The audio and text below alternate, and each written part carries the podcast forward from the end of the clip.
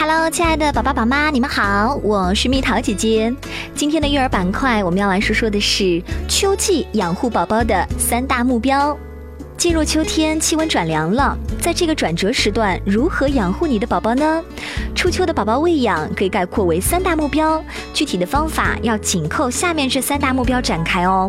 首先，第一呢，就是补足夏天因为炎热导致食欲减低而造成的营养亏损，还清营养债。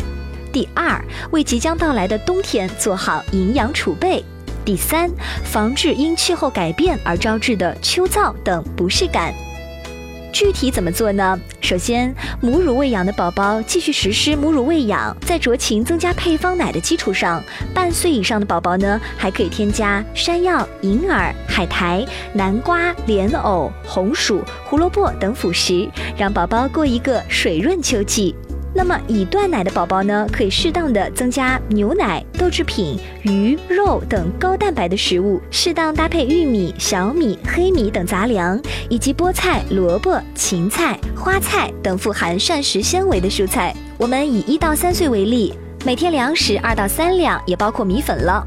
猪瘦肉或鱼一两，动物肝二两，豆类一两，蔬菜四两，水果一两，奶制品半斤，植物油二十克。当然不是说每天都要安排这么多种类，但应在一周内满足。最好不要给孩子喂葱、蒜、韭菜、姜、花椒、辣椒等刺激性的食物。其次呢，就是给宝宝多喝水喽，以白开水为主，果蔬汁为辅。冰淇淋、雪糕还有酸梅汤等冷食冷饮要严格控制在孩子能承受的范围之内哦。每天都要鼓励宝宝多吃富含水分的水果，如梨、苹果。这段时间呢，可以吃点柚子。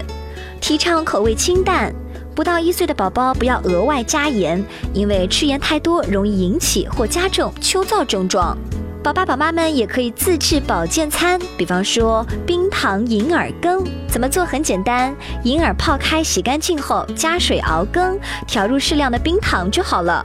还可以做绿豆鲜果汤，取一些时下新鲜的水果与绿豆煮汤，调入少量的蜂蜜。水果菜汁的做法也很简单哦，水果呢任选一种，去皮，与生菜、芹菜、香菜一起榨汁，再调入一汤勺的蜂蜜就好了。好啦，秋季养护宝宝的三大目标，宝爸宝妈们都知道了吗？如果还有任何疑问，或者是有什么想和蜜桃姐姐讨论的，欢迎添加我的私人微信号八二七幺六六幺六六，等你哟。